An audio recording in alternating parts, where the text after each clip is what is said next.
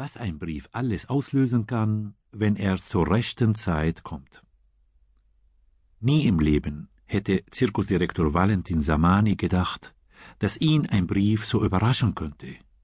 Und das wollte etwas heißen bei einem sechzigjährigen Mann, der in einem Wohnwagen in Australien zur Welt gekommen war und bis zu dem Tag, an dem jener unglaubliche Brief aus Arabien kam, schon vierzig Länder der Erde bereist, vor vier Königen gespielt, mit sieben Präsidenten getafelt und in drei Gefängnissen seine Taschenspielerei vorgeführt hatte. Es klingt unglaublich. Aber die kleinen Zaubereien, mit denen Valentin die Gefangenen und einen einsamen Wächter unterhielt, retteten ihm einmal sogar das Leben. Damals in Indonesien, als er um ein Haar einer Verwechslung zum Opfer gefallen und erhängt worden wäre. Hätte der Wächter nicht den Mut gehabt, dem Richter zuzurufen, das ist doch der andere Valentin, nicht der Drogenhändler, das ist Valentin der Zauberer. Der Richter und sein Henker staunten nicht schlecht. Sie ließen den Zirkusdirektor vom Schafott herunterbringen und baten ihn, einen Zaubertrick zu zeigen. Und der nervenstarke Valentin holte aus der Rocktasche des Richters eine große dunkelgraue aufgeregt pfeifende Ratte. Und nun zum besagten Brief.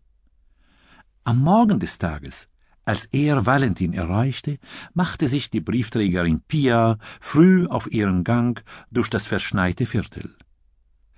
Schon beim Sortieren der Postsendungen hatte Pia gesehen, dass ein Brief mit exotischen Briefmarken darunter war.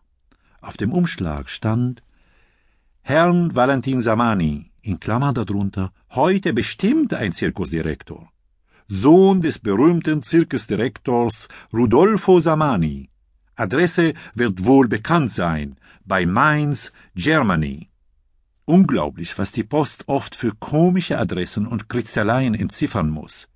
Viele Leute glauben wohl, Postler könnten alle Sprachen und Schriften der Welt lesen und verstehen, und manche lassen scheinbar ihre Hühner die Briefe adressieren. Solche Briefe kommen natürlich selten an. Aber in unserem Fall hatte der Absender Glück.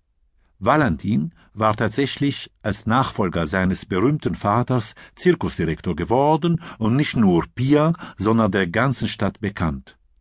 Der Zirkus Samani war bereits über hundert Jahre alt. Und schon der Großvater, er hieß auch Valentin Samani, hatte jenes kleine Haus am Ende der Talstraße gebaut, in dem Valentin wohnte. Der Großvater wollte sich dort mit 60 Jahren zur Ruhe setzen, nachdem sein Sohn Rudolfo Valentins Vater den Zirkus übernommen hatte. Doch er bewohnte das Haus mit seiner Frau, einer Araberin aus Ulania, nur einen Tag und eine Nacht. Dann hielten sie es nicht mehr aus und reisten ihrem Zirkus heimlich nach. Jahre später war Valentin mit seinen Eltern und der Großmutter in das großväterliche Haus gezogen das von da an ihr Wohnsitz für die Wintermonate werden sollte.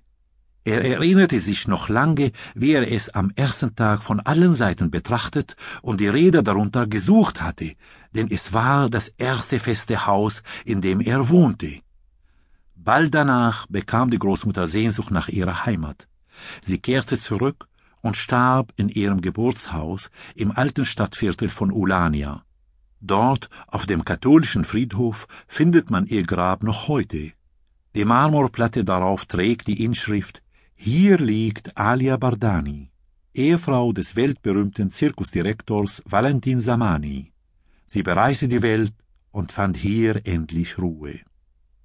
Pia, die Briefträgerin, kannte Valentin Samani seit ihrer Anstellung bei der Post vor nun auch schon fünf Jahren. Er war ihr gleich in der ersten Woche aufgefallen, ein bunter Fleck im geregelten, bisweilen monotonen Alltag einer Briefträgerin. Sein Haus mit den weißen Mauern und dunkelblauen Türen und Fensterläden erinnerte sie an glückliche Ferientage in Griechenland. Sein winziger Garten, voller verwilderter Heckenrosen und Weinreben und mit drei uralten Birken, täuschte Größe vor. Doch nicht das war das Besondere dran sondern die vielen Holz- und Steinfiguren, die Valentin aus aller Welt angeschleppt und darin aufgestellt hatte. Überall läuteten kleine Glockenspiele, die in den Zweigen der Bäume hingen. Es war eines der wenigen Häuser in Pias Bezirk, das die Neugier weckte und von einem bunten Leben erzählte. Oft sah Pia Valentin im Wohnzimmer sitzen und lesen. Durch das Fenster sah man die vielen Bücher in Regalen, die die Wände bedeckten.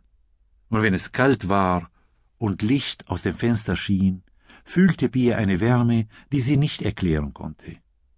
Viele Briefe bekam Valentin nicht. Es waren meist behördliche Schreiben, grau wie ihr Inhalt. Selten erhielt er eine fröhliche Postkarte. An solchen Tagen läutete Pia länger als sonst mit der kleinen Messingglocke, die am Gartentor befestigt war.